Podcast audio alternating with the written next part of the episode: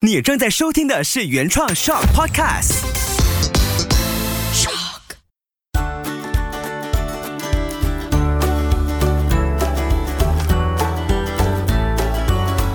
秋月的育儿天地，欢迎来到秋月的育儿天地。Hello，你好，我是秋月。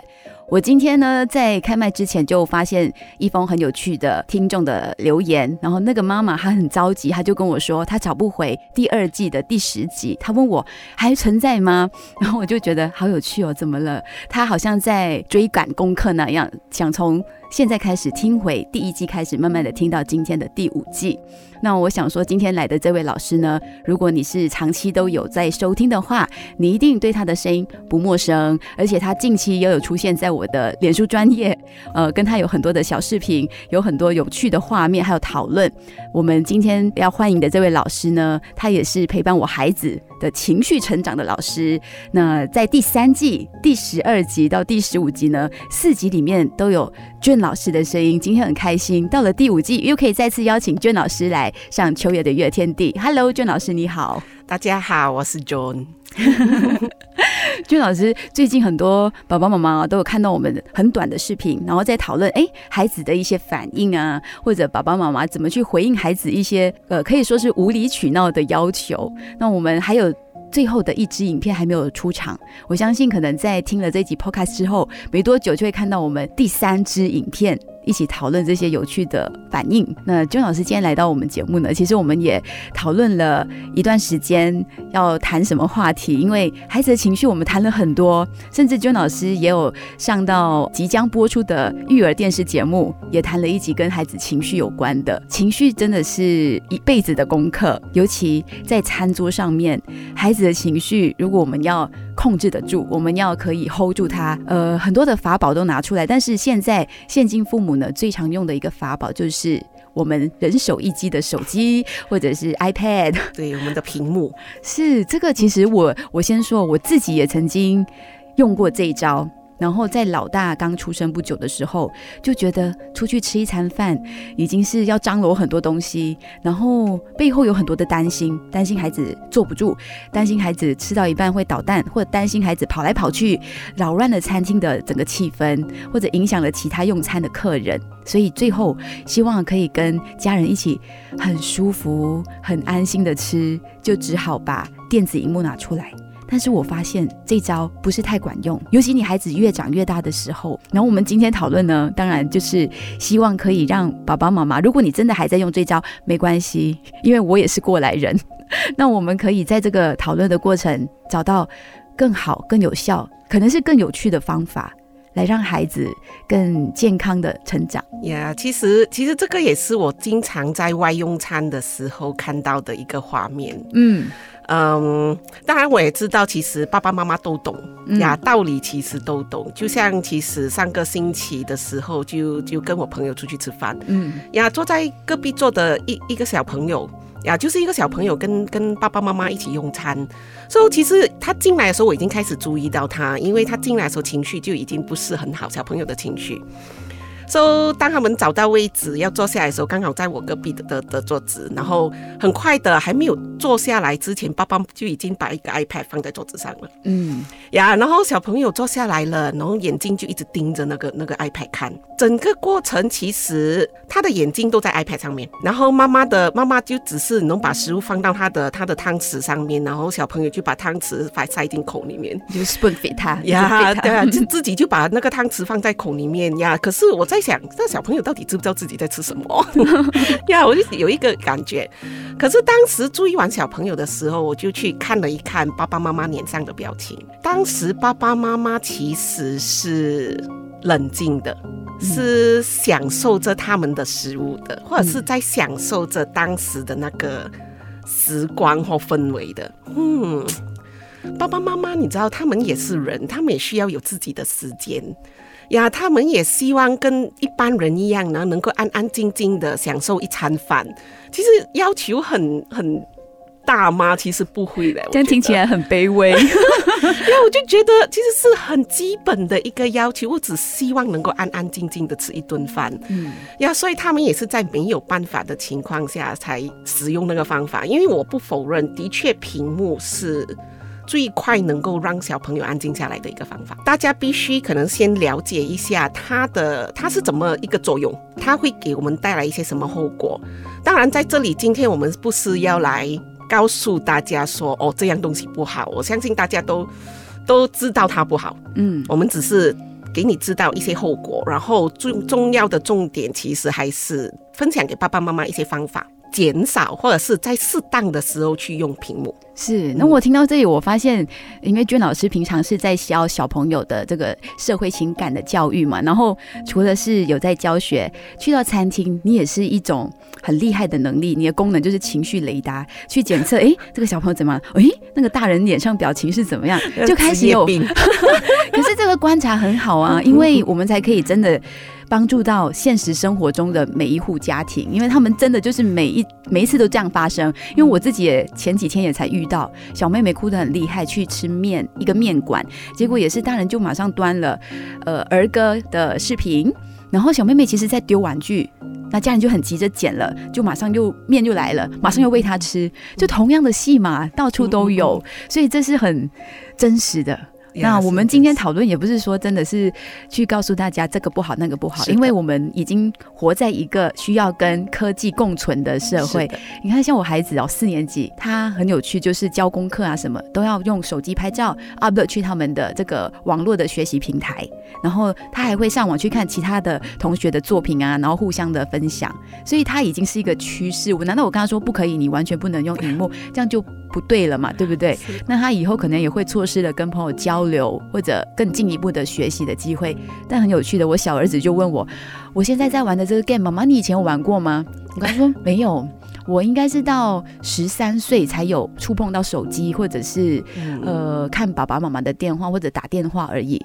那小时候哪里有荧幕？没有。”所以孩子就会知道哦，原来我现在很厉害哦！我六岁我就会玩 Roblox，我会玩很多有趣的游戏呀。基本的电脑的操作，其实小朋友现在都懂对呀。其实那一天我家的小朋友就是拿上网，就是开始开始找礼物，嗯呀，就是要求大人买礼物给他们。可是他还有一个功能，就是他们甚至上网，呃，找礼物哪里卖比较便宜啊？哪一个 website 买比较便宜？我觉得哇。OK，很厉害哦，还会货比三家啊！对，这就是他们懂得运用产品的优势，然后也是带给他们生活的好处。但是同时间，因为之前在准备节目的时候，呃，之前好几期或者电视节目的时候，也有做过资料搜寻，就是关于小朋友用科技产品或者接触接触屏幕的时间过多。对身心带来的影响，其实好多好多的研究都会跟我们说，一定会影响他们的专注能力、学习的这个时间长度，甚至他们的思辨的能力也会影响到，或者是跟我们的情绪沟通也会影响到。我相信周老师一定有很多很多的数据，但是我们今天不说这些数据，因为你上网 Google 一下很多，那你看了你会想要停吗？我我觉得很有趣的一点是，我们要让孩子安静下来，我们用最吵的荧幕。然后很多的视频，很多声音来让他们安静，这个是一个很奇妙的选择。嗯，是一个奇妙选择。所以要要知道怎么样更好的运用呃手机或屏幕的话。其实最基本的还是要先了解到底它是对我们的头脑起了一个怎么样的作用。当大家知道那个作用了之后，可能它就能够更好的去运用它。就我们打个比喻说，为什么其实我们一给屏幕给小朋友，他他会马上安静下来？其实它的功用不在于帮助小朋友去去调节情绪。嗯，它的功用只是因为它，我们讲屏幕能够给我们的大脑其实很多很多的刺激，那个刺激是大到基本上小朋友的头脑很难负荷。所以他需要用完他全部的头脑，他的脑力去专注在那件事情上面。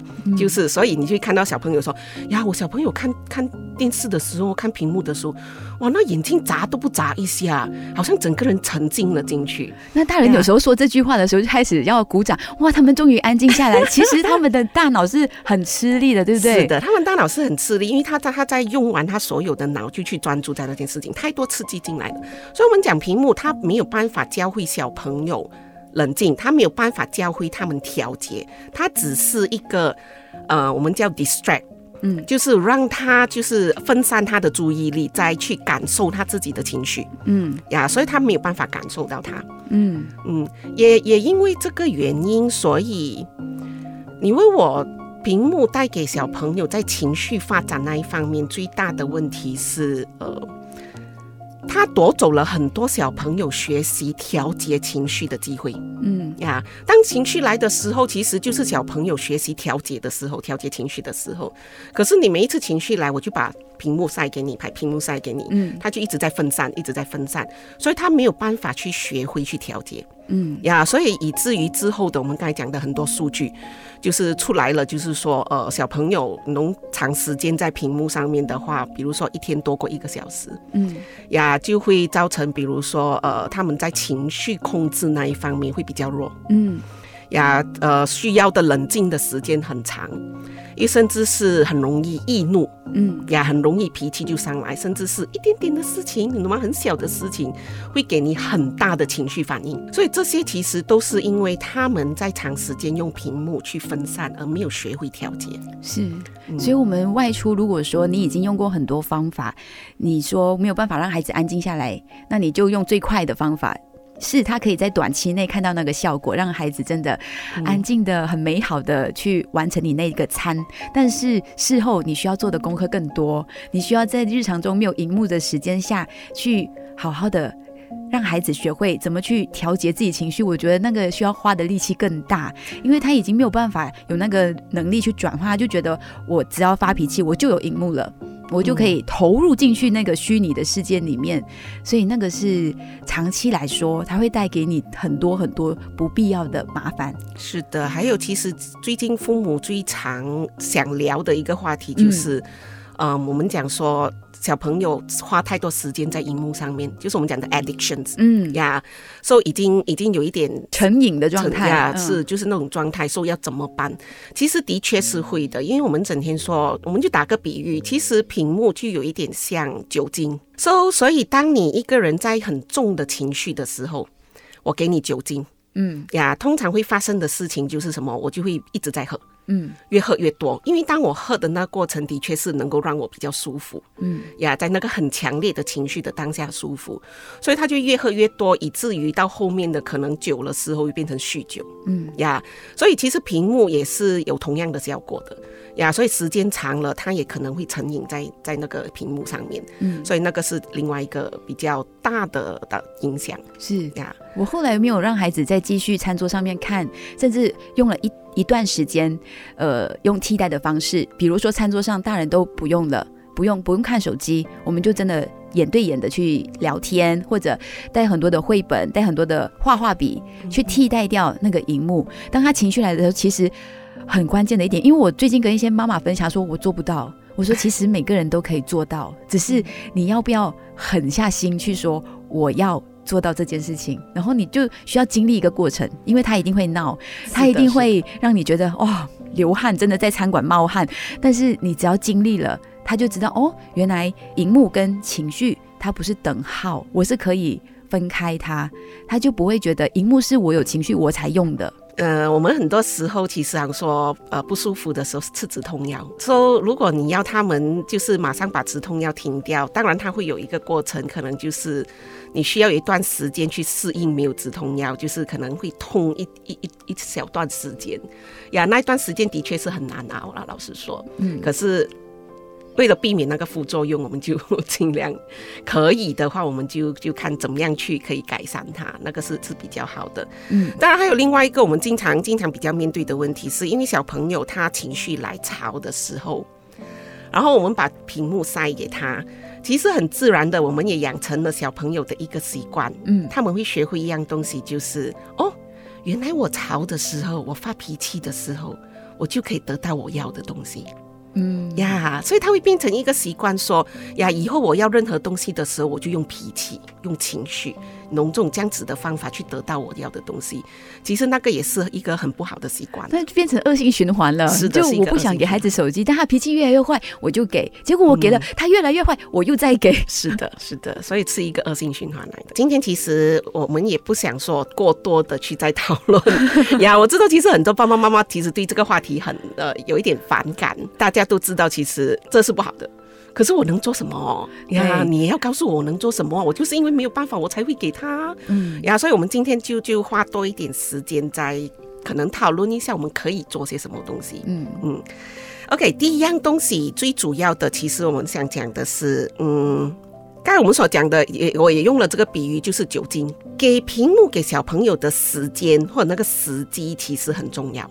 如果当你他在很有情绪的时候，你把那个手机或屏幕给他的话，就像刚才我们所讲的，嗯，你都人家很重情绪的时候，你给他酒精，其实是同样的道理。可是如果你在他冷静下来的时候，那又是另外一回事，嗯。所以我们讲说，你要给屏幕不是不可以，可是要选择在小朋友完全冷静下来的情况下。嗯，我讲的是完全冷静哦。雅云有些妈妈会觉得说，呀，他已经没有哭了，我不是给他喽。呀，那个可是他还没有完全。你知道妈妈都很心软的，妈妈都觉得他乖乖坐正，我就给他就好了。呀，所以所以他是有分别，因为他还没有完全冷静下来，所以他还是会有那个作用在。哦，我一看了手机之后，我就马上好了。嗯，呀，他会有那个那个错觉，所以是我讲说，在等他完全冷静下来的时候，把屏幕给他，其实是 OK 的，是没有问题的。嗯，呀，所以。也也因为这个原因，所以我们讲说给他的时间非常重要。然后还有一个很重要的观念，就是手机屏幕它是一个我们讲 reward 或者是一个 treat，可能是一个奖励，而不是一个让你去调节情绪、或或放松、舒缓情绪的一个工具。嗯呀，它不是。所以如果你把它当做是一个一个奖励的话，就好像说我们喝酒，其实酒精也不是完全不好的。你在适当的时候喝酒，其实是是好的。就比如说我今天工作一天很辛苦，我想奖励一下我自己，然后放松一下心情，我喝一个小酒，嗯，是没问题的。对，就像生了孩子坐月子也喝一点酒，就是也是帮助身体，它有它的功能在那边。是的，又或者是然后我们现在很开心，然后一般朋友在，然后我们就想奖励一下自己，然后当做一个 treat，然后跟跟朋友一起喝一些酒，其实也是 OK 的，所以是没问题的。所以，同样的屏幕，其实不要把它当做一个情绪的的舒缓的工具，把它当做是一个奖励或者是一个一个呃，我需要来放松，不是放松心情了，就是我开心的时候去去做的一件事情的话，其实。就会变成非非常的不一样，是，而且这个我们给的动机或者说它的目的是什么，或者功功能是什么，也要让孩子知道。因为像我家后来我们怎么度过那个转换的时期，就是我让孩子知道，我们用手机是周末。就是一个小时你可以玩，但是那一个小时就是在周末而已。因为一到五我们要认真的工作、认真的学习，那他们就知道了哦，原来手机是我忙了一个礼拜，我努力了一个星期之后，我可以去 enjoy 的一件事情。那他就知道这个事情也不会发生在餐桌上面，因为我家试过呢，跟小朋友吃饭的时候，不同的亲朋好友的小孩，然后其他孩子都在用手机配饭，然后我小儿子六岁哦，呃，当时应该是五岁，他就是说。妈妈，难道他们不知道这样子吃饭很不健康吗？那孩子就会知道他用手机的功能是什么，为什么不配饭吃？嗯嗯，所以我们要很努力的学会怎么跟孩子说明这件事情，他们懂的。嗯嗯，其实他们是会明白，当然爸爸妈妈也要做一个榜样。嗯，呀，那个还是很重要啦。如果爸爸妈妈也拿手机配饭的话，这样小朋友就很难了。嗯，呀，其实那个那个还是爸爸妈妈还是要做一个榜样。对，家庭关系，家庭。习惯，嗯，既然我们常说在那个时候，比如说朋友小朋友情绪很重的时候，嗯。呀，我们把手机拿走了。呀，因为一直以来我们讲说，你用屏幕去让他去舒缓那个情绪。可是既然现在我们决定要把它拿走了，我们不可以只是拿走，因为你把东西拿走了，那个那边有一个洞啊，嗯，这怎么办？小朋友应该怎么办？他应该做什么？呀，他会非常无助。所以同时间，我们需要把那个洞填回去。嗯，所以填回去填些什么？就是我们可能需要给一些小朋给小朋友一些怎么样去调节自己情绪的一些方法。其实老实说。真的不难去找这些方法。我们上网如果真的是找一找的话，其实真的是很多很多，怎么样去帮小朋友调节情绪？又或者是如果你真的是没有时间去找，没有时间去做的话。因为情绪，老实说，现在市面上其实大家都开始关注这个话题呀，小朋友的情绪、情绪的话题，找一找，其实也有很多外面有很多教情绪的课，是呀，也可以去让他们去上一上课，让他们自己去学，其实也是很好的。就像之前我的儿子在疫情期间，一一般我们是 stay at home，我们也上了娟老师的网课，就是在 Originally 那边就可以学会怎么在日常中或者小朋友的互动过程当中，他们同才之间怎么去调节自己的情绪，还有解决问题的能力。我觉得这帮助是慢慢慢慢在他们长大过程会发酵的，你会看到那个成果。嗯嗯，当然还有另外一样东西，就是因为小朋友一般上他们不明白说情绪是什么一回事。嗯，所以爸爸妈妈也需要通过你一个过程去告诉小朋友说，然后有情绪先冷静。嗯呀，所以这个是是一个很重要的观念。呀，去去要把它种在小朋友的脑里面呀，有情绪就先先冷静，说可以可以怎么样做？就是基本上可以，就是比如说，我们可以在日常生活的时候，爸爸妈妈做一个榜样，就是我有情绪的，我现在是要去冷静。嗯呀，通过这个方法，其实他们就开始明白说，就好像，如果我跌倒了，我受伤了，我需要去去处理，嗯，伤口呀是一样的道理，所以就让他们明白说，哦，我现在其实有情绪，我现在需要去去。去冷静下来，所以爸爸妈妈还有另外一样可以做的就是。可能可以在家里就就就 set up 一个，比如说一个 calm down corner，我们叫做呀冷静区。嗯，所以这个冷静区当然不可以在房间里面哦。嗯呀，因为情绪很重的时候会让人很累，等下进到房间就开始睡觉。那 不是有效的处理方法吗？睡觉也会让自己冷静呀。睡觉其实是一样的，因为睡觉它没有帮到你调节那个情绪，那情绪其实还在的。OK。所以如果当你情绪真的很重很重，你去睡觉的时候，嗯，你会发觉明天早上起来的时候，你会觉得。的胸口还是有一点闷闷的，还是有一点不开心的那种感觉，是因为你的情绪其实还还停留在你身体里，是的，因为它没有，它没有调节，它只是暂停 pause，嗯。呀，所以它只是一个这样的功用，所以我们讲说，呃。这个看到口呢，你可以设定在家里某一个比较安静的角落，嗯呀，就放一些比较舒服的，可能一张舒服的椅子，弄一些一些绘本，弄舒服的音乐，比较柔和的灯光，呀，就让小朋友在里面。你能每一次家里有人呀有情绪的时候，就告诉他们说：“哦，我们去冷静。”嗯呀，当然这个这口呢，即使平时没有人用都好，我们每天进进出出能经过那个地方的时候，其实也像在一个提醒小朋友，嗯，能冷静。呀，有情绪的我们先冷静，就不停的在提醒他哦，我们需要冷静，我们需要冷静。然后偶尔大人可以坐在那边一阵子，然后小孩子问你你在干嘛，我在冷静。就大人也可以去使用那个空间。其实最好还是大家一起用，那个是共用区。嗯，呀，就是告诉大家说，其实。重要的是不要把它当成一个 naughty corner，我们讲说处罚小朋友的那个那个 naughty corner 呀，千万不好，要不然小朋友是不愿意进去的 呀。重要的是告诉小朋友说，你看你有情绪不代表你是一个坏孩子，嗯，呀不代表你不好，只是每一次有情绪，我们只需要去 reset。当做是一个有情绪，我们就 reset 它；有情绪，我们就 reset 它，是很正常的，每一个人都会的。嗯呀，所以爸爸妈妈也用，农兄弟姐妹也用，全部人都用，不要只是 set up 一个 corner 给一个人哦，非常针对性哦。嗯呀，那个变成非常针对性，大家一起用。是，重点也是在那个区里面是没有手机、没有荧幕，是的，完全就是你好好的跟自己情绪共处，然后自己去调节。是的，嗯，但就可以解决了。外出的时候有情绪。那个手机的使用率也会慢慢慢慢开始降低，所以它是慢慢的同步的在进行的，它不会说一天明天开始。就不会在餐桌上有手机，他可能需要慢慢、慢、慢慢的拿走，同时间用这些方法去填满它。是的，所以，所以这个是其实是是一个方法，去去不停的提醒他们呐。嗯呀，说久而久之的，他们知道了之后，他们就会开始明白。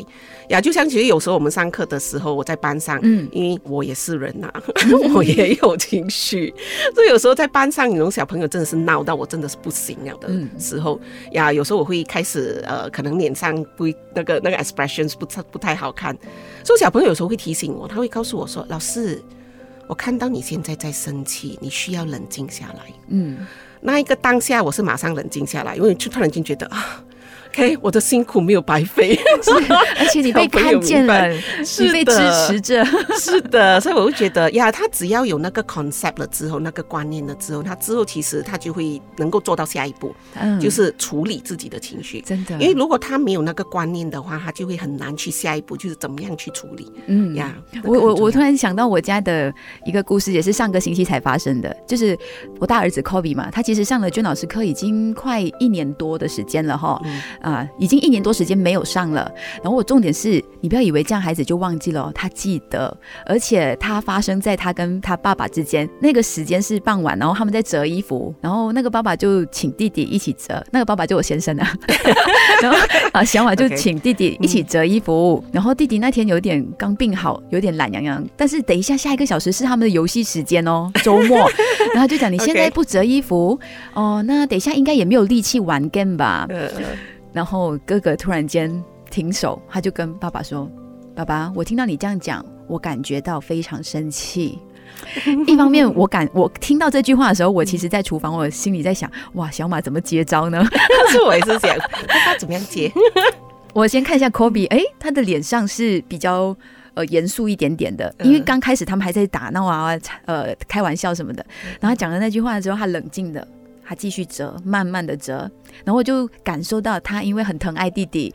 等一下那一个小时是他跟弟弟要一起玩的吗？如果爸爸这样子说，他不是少了一个玩伴，所以他是很爱弟弟，他才说那句话。然后再来是他真的感受到那句话里面有条件，而且有带有威胁。是的，是是带有威胁。呀，后来我就看，哎，安静了好久哦。我走过去看，哎，他们继续完成折衣服工作，好，就给他们空间，给他们时间自己去解决。后来。没过多久，哎，他们又聊起天了。因为小马就停止在用那样的方式跟弟弟说话，他就说：“好吧，那弟弟你休息。”嗯，他知道，哎，他刚才那句话有点用法不对。嗯 嗯，所以小孩子也提醒了大人。嗯，因为我们也是人，有时候我们有情绪，你还不帮帮忙整理，等一下还玩 game，他就很随口的说出了那句话。然后后来我就转过头称赞 Kobe，谢谢你，你说出来。爸爸也看见了，哎，其实他那样说会伤害到弟弟，或者伤害到你，嗯，你不要以为孩子学了，哎，好像没有看到效果，有的他会慢慢、慢、慢慢的开花，然后有一天他可以用上的时候，你才发现他也教回我们大人，原来我们有时候要调整一下对孩子说话的方式。呀，有有一个朋友也告诉我了一件事情，他就是不停的在提醒我，他说我们现在做的工作就是教小朋友情绪，其实。他就像说，他想，他想你的工作就像是在撒种子，嗯，所以这些种子你撒的时候，不是每一颗种子其实它都会发芽。因为可能它有时候它会掉在一些农缝隙，嗯，掉在一些石头上面呀，可能有一些会掉在泥土里面。可是就是总有一天，可能这个石头上面的不怎么样，就滚到去泥土里面，它就会开始发芽。你不知道那个时候是什么时候发生，可是你已经在做了，嗯呀，它可能有一天会发生，嗯呀，所以他想说就继续做吧。哇，这段话鼓励了很多在可能在教育路上努力的爸爸妈妈，也是回到你的家庭教育。你不要以为你今天采用了小小方法没有看到效果，其实它就在滚动中，它慢慢慢慢的滚到有一天，哎，你收成了，你才会很开心。我当时有坚持。就像我们教小朋友一样，就是我们可以一直教，有时候就也也也会很气馁，就是在此开始怀疑，就是要到底小朋友学会了吗？嗯呀，可是有一天他会突然就就就会给你一个惊喜呀，就会可能就会告诉你一些事情哦，我今天做了些什么东西，我去冷静了，然后你就觉得哇，原来。他学了，他真的学了呀，他就会给你惊喜。是，但是你不要以为他好了之后就 always 都是这么的完美，no，因为人有情绪嘛，人会经历很多不同问题什么的，他有时候也是会自己也会生气的，自己也会跑回去以前旧的方式，哈，所以也是要给对方机会，慢慢在调整。那重点就是呢，我们要开始慢慢的去觉察，就是我们出到外头用餐的时候，是不是可以很好的一家人。坐在一起用餐，而且我觉得你要孩子不要用手机，其实我们从小都没有教小朋友怎么用手机嘛，但都是大人无意识的给了之后，他就爱上了这个方式。那也要回到我们大人哦，就我小时候我爸爸妈妈没有给我，所以我就没有那个习惯。但现在太方便了，可能小朋友自己都有好几部不同类型的荧幕，嗯，所以这还是回到大人的选择呀。还有另外一样当然可以做的也是。因为毕竟小朋友的头脑，我们讲人类的头脑啦，到到二十到二十五岁才开始完全发育完成。嗯，所以他们在在调节情绪那一方面，他们需要学，他们也也需要一定的时间去头脑完全成熟了之后，或者是 fully develop 了之后，他才能够发挥他完全的效用。嗯，所以在这段期间，其实爸爸妈妈可以做一些东西去帮助小朋友比较快速的冷静下来。嗯，就比如说我们讲的是去去承认他的他的情绪，嗯，去接收他的情绪。嗯，很简单的一句话。当小朋友生气的时候，就告诉他们说：“呀，妈妈看到你，你现在很生气，很失望。”呀，因为你很想吃那个小饼干，可是妈妈现在没有办法给你。OK，听起来很简单，因为因为其实毕竟它也不是我们一般讲话的方式，对大家会觉得有点 drama，但是他其实只是说一个事实。是的，就把你看到的，就是说出来，就是看到他他的情绪，把它说出来。其实这跟他能够很快速的，因为小朋友得到同理之后，他能够很快速的去去冷静下来呀。就像刚才，就像刚才娟老师，你的小朋友在班上跟你说，他感觉到娟老师你是不是快要生气了？你你当下就已经被提醒了，然后你就回到冷静的状态。呀，所以是是同样道理。其实这是一个方法，可以让小朋友快速冷静下来。做剩下的一些能残余的一些小情绪，他就可以用他自己的方法，能就去去自己去调节，然后他就会从中学到那个调节情绪的过程。嗯，所以这个过程其实也是需要大人多一点耐心，因为你要说出那句话的前提是你自己先没有生气，你不要因为小朋友生气你也生气，那你只好就找。其他的方法，最快的方法。呀，找其他方法，或者是如果你当时你自己情绪也也很重的话，那就请请爸爸帮忙啊，嗯，邀请你的伴侣帮忙，因为一个家庭大家就分工合作。哇，这个你突然间讲到伴侣帮忙哈，我想到昨天晚上小马才跟我说，他去商场开会的时候，坐在他隔壁桌，他跟娟老师一样，他开始有那个侦测器，他开始去观察其他的，他刚好就跟我说。呃，有一对父母，他们没有办法达成共识，在孩子用手机这件事情上，啊，你听听看，你如果你在现场，你会怎么做？爸爸就给女儿用手机，然后只是在商场哦，没有特别用餐哦，就是坐在那个位置上而已，然后妈妈就说。不要给这样子不好什么的，然后爸爸开始讲道理，很大声哦，连隔壁桌小马都听得到。他就说，就是要给他，给他看一下，这个可以帮助他学习数学啊，刺激他脑部发育啊，就讲很多道理。然后那个妈妈就很委屈，因为他觉得这个教育方法不好。嗯。然后小马当时候就一直在偷听，一直在偷听，他就很想站起来请他来听我们的 podcast，但是没有办法嘛，对，所以他就持续的观察，就发现那个女儿真的就是整个整个眼珠都快掉进去荧幕里面，然后爸爸就是一直坚持说，透过荧幕马上给他看，给他脑袋发育学习数学。当然那个妈妈就没有办法反驳啦，爸爸说的那么大声，而且重点是他们在孩子面前去争论这件事情，嗯，然后。他们以为四岁小女孩听不懂，但因为我们孩子长大了，我们觉得你以前说的话，小朋友长大都会记得很清楚。所以这件事情上面，我听了也觉得是的。我们的 podcast 很需要努力的去推广，因为很多父母可能也走在这个路上，妈妈可能知道了，但是爸爸坚持。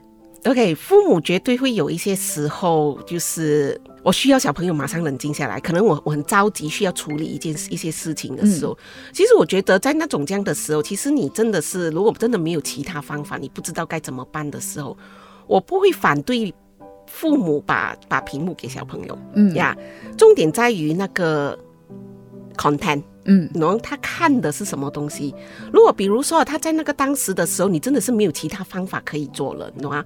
这没有办法，而且现在着急，我需要让他安静下来，我可以处理一些事情的话，你可以给，可是选择适当的的的。合适的内容。内容给他，嗯呀，就比如说，你可以让他看一些哦，怎么样去处理自己情绪的 video 啊，还是在教会他们这件事情，所以他还是在教会这件事情。我只是换了一个 media，当然，我我我们刚才讲的就是因为给太多刺激给给大脑，所以它不是一个太好的的方法，所以我们尽量可以就就不要，嗯。呀，可是可是我们也可以说，在很紧急的时候，真的没有办法的时候，你就给吧，呀，可是选择适当的内容，让他在在这样的情况下，他还是在学。学习，其实我觉得还是可以的。是，那前提也是，如果你们还没有达成共识，也要是在。不要在孩子面前去谈这件事情，因为孩子也会觉得我爸爸们也在混乱，那我就选择我最舒服的，我就是继续看。那孩子也会觉得很混淆，到底我应该听谁的？或者有一天妈妈会倒回来，就是妈妈不给小朋友呃呃屏幕的时候，小朋友又用回同样的话跟妈妈讲：“我在学习啊，我在刺激我的大脑发展。”那时候妈妈真的就很无言了，呀，非常的无语，很委屈。我后来有在深层的去想哦，我一开始为什么会给？但当然我去思考，为什么很多餐馆的父母都给？一方面是他们可以安心的吃晚饭，但背后还有一个深层的教养上的恐惧，就是你去到外头的时候，你给了，你才可以活在这个社会标准下，就是我才可以正常的吃完那餐饭，不打扰别人，然后你也不会被网网民。拍了放上 YouTube 说哦，你没有顾到其他客人，你孩子在乱跑。你知道最近很多这样的视频出现，所以其实背后有更深一层的恐惧是这这些事情。就我们教养上有时候你会希望可以让孩子很安全的活下来，我们就只好用这样的方式去保护他。结果我们却没有想到，他后面反而是给孩子。留下了一些伤害，嗯嗯，所以所以以前我才记得小的时候，我的我的外甥女小的时候，我我们带她出国去旅游。当然，在在国外，其实你懂在小朋友在餐厅里面跑是更加不能够接受的一件事情。大家又觉得呀，又用很很很不舒服，让你很不舒服的眼光在看着你的啊，那个会更严重。所以那时候，其实我我会蛮蛮。开心的是，因为餐厅的他们的餐厅会会考虑很周到，嗯，所以他们的桌子的那个桌布，基本上他们就要像用麻将纸铺上去，嗯。呀，就是然后在桌上他们会放很多颜色笔。呀呀，然后就是基本上就是让小朋友花一些时间哦，在桌子上去画，就开始在画了。然后，其实我觉得那个也是一个很好的方法呀，就是考虑的比较周到的一个方法。我之前去台湾就是亲子餐厅，他们也是这样子，甚至有一个区域完全就是让你放养孩子在那边给他们认玩，设置了玩泥沙的区域啊，还是什么的，就很安心的可以用餐。这个也是一个我们如果真的要带孩子外出用餐，你有很多顾虑的话，可以选择的方式。嗯，或者是一些小玩具啊，比如说一些 board game 啊之类的，其实呃，弄卡片啊之类的，其实都可以的。嗯嗯，甚至如果你还努力一点的话，你可以在那餐饭定一个话题，就我们今天这餐饭我们要讨论什么主题？可能是我们最喜欢的卡通，然后就大人跟小朋友一起参与讨论。